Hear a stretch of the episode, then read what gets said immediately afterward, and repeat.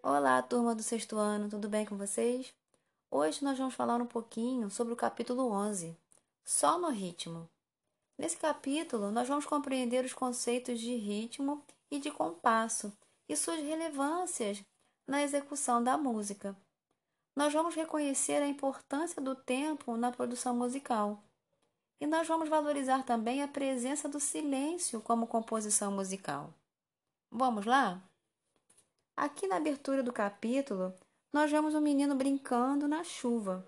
Essas gotas que caem no guarda-chuva vão produzir som e silêncio, dependendo do ritmo da chuva. Se ela vai estar caindo mais forte ou mais fraca. Esses sons seriam organizados ou desorganizados? Sim, eles seriam desorganizados. A quantidade desse movimento em certo tempo é chamado de ritmo. Em outras palavras, a quantidade de gotas que você sentiria, né, que o menino sentiria sobre o guarda-chuva a cada 5 segundos, por exemplo, seria o ritmo da chuva. Na natureza, o ritmo pode ser percebido em movimentos que se repetem de tempos em tempos, como as mudanças do dia para a noite. Na arte, o ritmo pode ser percebido na música, na dança, na poesia, no teatro, na pintura, como a gente aprendeu é, no, no capítulo passado, né, sobre a repetição das imagens na pintura que vão formar né, um ritmo. Certo? Então, na música, o ritmo indica a repetição regular de certos sons em relação ao tempo. O silêncio também faz parte da música em certas músicas, o silêncio está é, escrito para a composição. Esse silêncio na música é chamado de pausa. O tempo do silêncio faz parte do ritmo.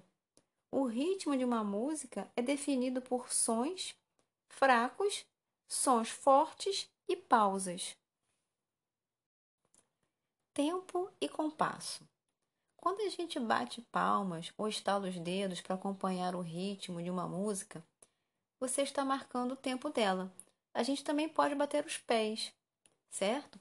Quando a gente bate a primeira palma, você vai estar definindo o início do primeiro tempo. E quando a gente bater a segunda palma, vai estar definindo o término do primeiro tempo e o início do segundo. E assim por diante.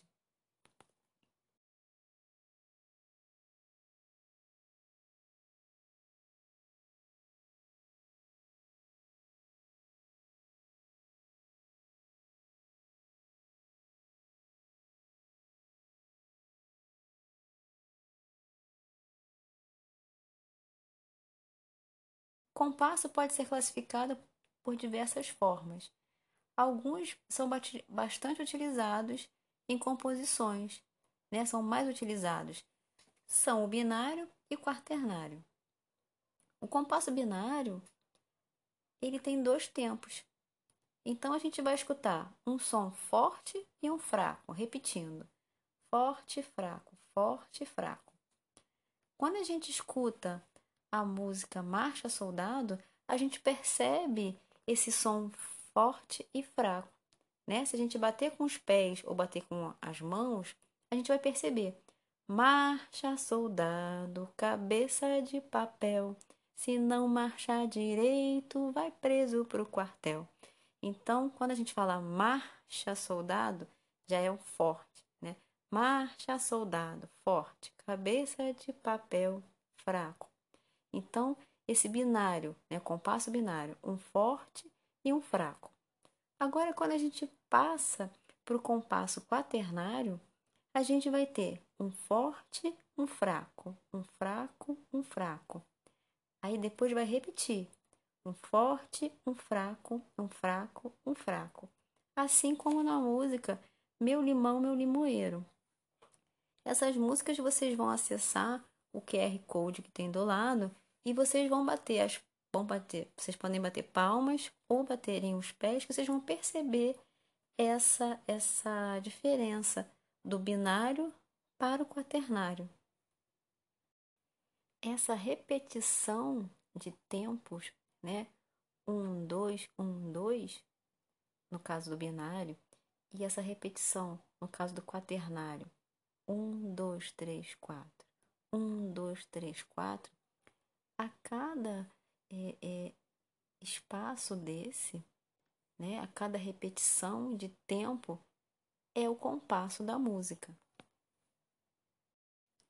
Como que a gente faz para treinar uma música com o tempo correto? As músicas são feitas, né, são compostas, é considerado um determinado tempo, um determinado andamento. Então, é, os artistas fazem as músicas pensando na quantidade de batidas que elas terão em um minuto, certo? Mas nem sempre eles conseguem é, seguir aquele ritmo da música, aquele andamento. Às vezes, quando a gente escuta uma música é, no rádio já gravada, ela tem um andamento. Quando a gente, vai, a gente vai ver essa, essa música ao vivo desse artista, às vezes ele pode tocar ela um pouco mais rápida. E a gente percebe, ué, esse ritmo está mais rápido, essa música está mais corrida, certo? Porque ele pode às vezes se perder nesse andamento, nessa música. Então existe é, um aparelho que ele é chamado de metrônomo, que os artistas, que muitos músicos treinam e ensaiam ou usam no show, né, esse aparelho, para eles não perderem essa, esse andamento da música, para tocarem sempre no mesmo andamento. Esse aparelho é um aparelho que emite sinais sonoros em determinados intervalos de tempo. Dessa forma, o músico pode configurar o metrônomo para emitir os sinais sonoros de acordo com o andamento que ele preferir. Ritmo e percussão. Nós sabemos que os africanos escravizados, trazidos para o Brasil, influenciaram a cultura do nosso país de diversas formas. Os batuques tinham finalidades religiosas e de entretenimento para eles. A maioria dessas manifestações era marcada por instrumentos de percussão, como tambores e pandeiros. Essas manifestações influenciaram artistas até os dias atuais. Além dos instrumentos tradicionais né, de, percussões, de percussão, alguns artistas como Cartola, Noel Rosa, Adoniran Barbosa utilizavam instrumentos alternativos, como caixa de fósforos e garrafas de vidro. Instrumentos musicais de materiais reciclados. Hoje em dia, a gente consegue fazer é, é, alguns instrumentos com esses materiais que a gente, que algumas pessoas descartam, né? Como, como latinha descartada, tampinha de refrigerante, né? A gente pode usar uma colher, a gente esse, essas, esses objetos podem ser transformados em instrumentos musicais e passar a compor um universo de possibilidades para fazer música. Então a gente tem que ter muita criatividade né, e capricho para fazer é, esse processo ilimitado, com vários, né, com várias opções de materiais recicláveis.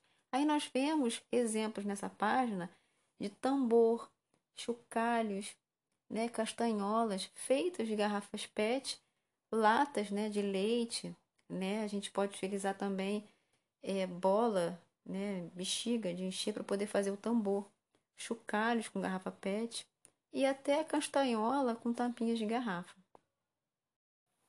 Nós vamos conhecer agora alguns instrumentos né, originais que a gente também pode fazer com materiais recicláveis. Aí nós temos aqui o pau de chuva, que é um instrumento de origem indígena, normalmente feito com um pedaço grosso de bambu, e dentro dele há pequenas sementes ou pequenas pedras.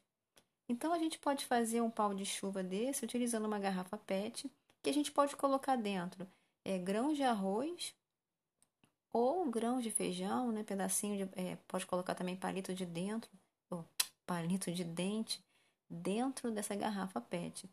O importante é que a gente, na hora que a gente faz, a gente tem que é, manipular de um lado para o outro devagar, porque ele faz o barulho da chuva mesmo, certo? Aí nós temos a clava, né? outro instrumento que você pode fazer, que ela é composta por dois pedaços de madeira.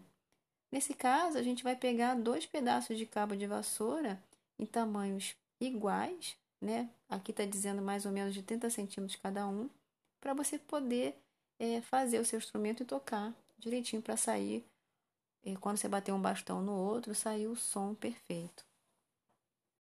Nós temos também o bongô, que é composto por dois tambores interligados.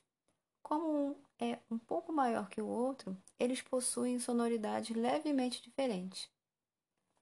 E nós temos também o reco-reco, que é um instrumento que se toca raspando. A sonoridade é, é comparada ao ato de passar uma caneta na espiral do seu caderno ou livro didático. Então, para a gente construir o reco-reco, a gente precisa de uma base, né? Uma base de garrafa de água vazia. Se ela tiver, se ela tiver, se ela for lisa, você pode pedir a ajuda de um adulto para fazer pequenos cortes na extensão dela, né? E depois você vai raspar é, algum material, como caneta ou algo parecido, né? Aí vocês vão produzir o som. Agora, nós vamos fazer a correção dos exercícios da página 115 e 118. Aqui na página 115, é, escolha uma canção de que você goste bastante. Ouça os instrumentos utilizados nela.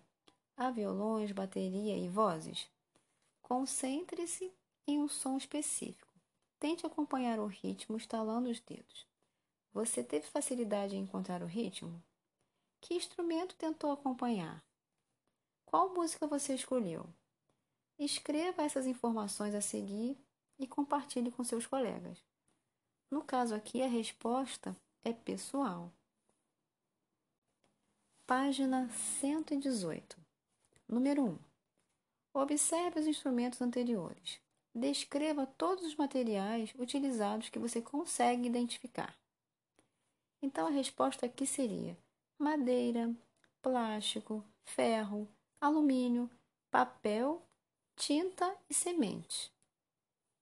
Número 2.